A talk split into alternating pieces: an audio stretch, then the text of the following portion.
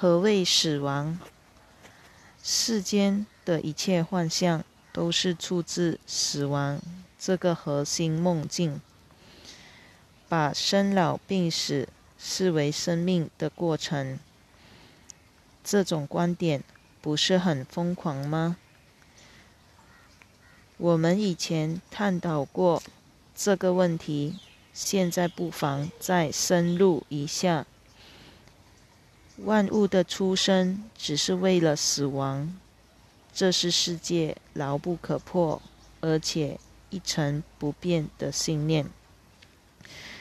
它被视为自然的运作法则，不容置疑。人们只能接受它为生命的自然律。这种循环、变迁、不定、不可靠、不稳固，循着某种轨迹而盈亏盛衰的过程，都被视为上主的旨意。没有人敢质问宅心仁厚的造物主。怎么可能有这类旨意？如果把这样一个宇宙看成是上主的创造，这样的造物主绝对不可能是慈悲的。有谁会不对这个终将摧毁一切且让万物在失意与？绝望中化为尘土的造物主，敬而远之。你的小命系在他的手里，他随时，也许就在今天，都可能毫不留情的碾断这一条维系你生命的悬丝。也许他会判你暖刑，但你终究在劫难逃。谁会去爱这种不知慈悲为何物的神明？因为他彻底否定了生命的真实性。于是，死亡摇身一变成了生命的象征。他一手打造出来的世界，如今转为一个战场，重塑着冲突与对立，以致烽火不断。凡是死亡所到之处，平安便无立足之地了。死亡象征着上主可畏。这个观念一笔抹杀了上主的爱，人们再也意识不到爱的存在。死亡之念，好似挡在太阳前的一块遮阳板。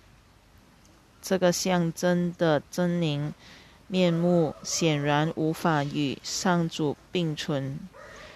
他给人的印象就是。上主之子最后必会安息于荒土之下，地下的虫蚁迫不及待地前来问候，不费多时就尸骨无存了。最后连虫蚁也难逃脱毁灭的定数。一切有情众生都是如此的为死亡而活。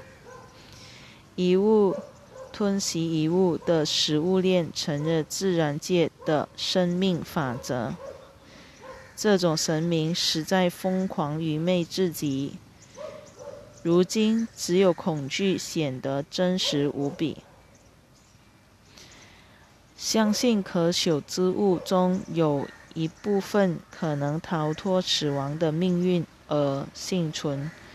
这种怪异的信念未必承认一个慈爱的上主，也不会为人重建对神的信心的。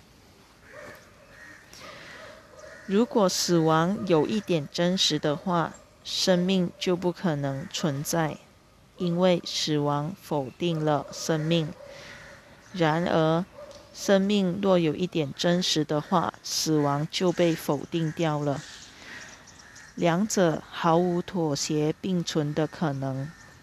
不是可怕的神明，就是慈爱的上主。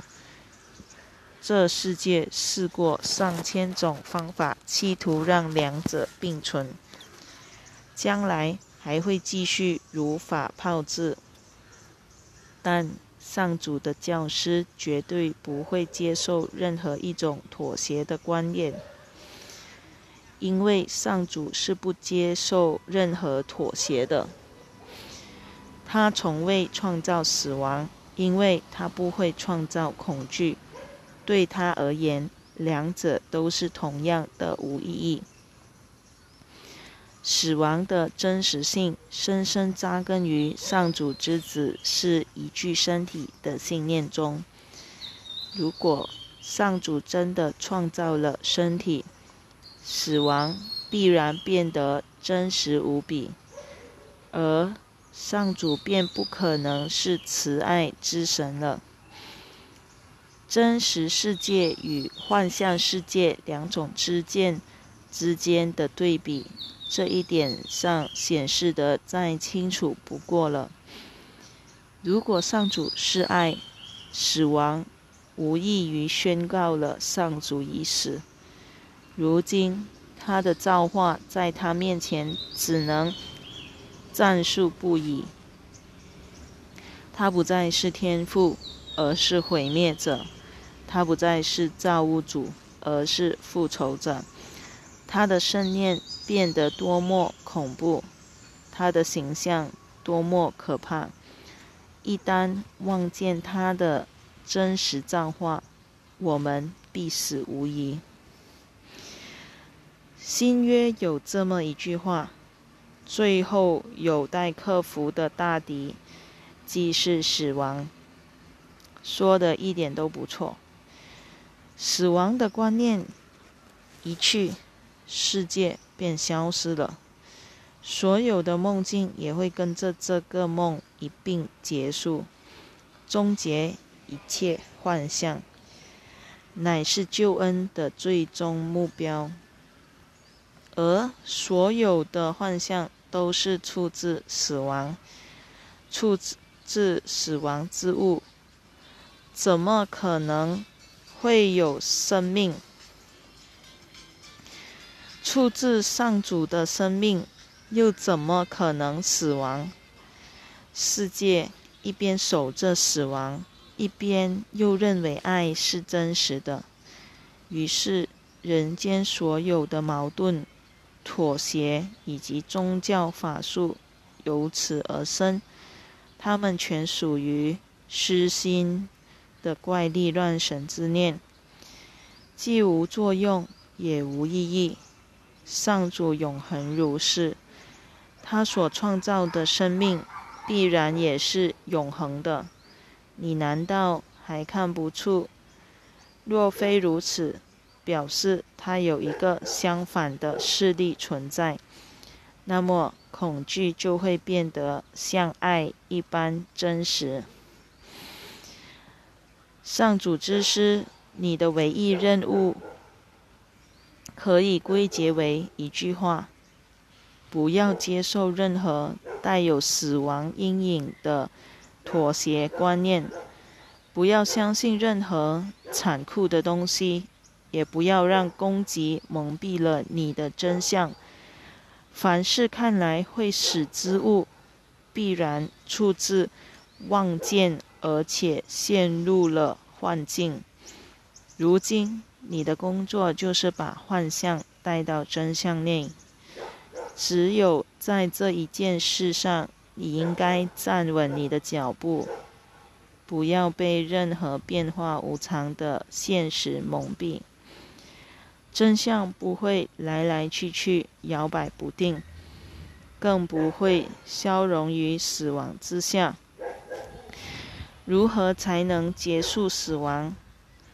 结束死亡之道，即是了悟上主之子，不仅现在清白无罪，而且永远如此，仅此而已。但可别对这仅此掉以轻心，它是绝不可少的一环。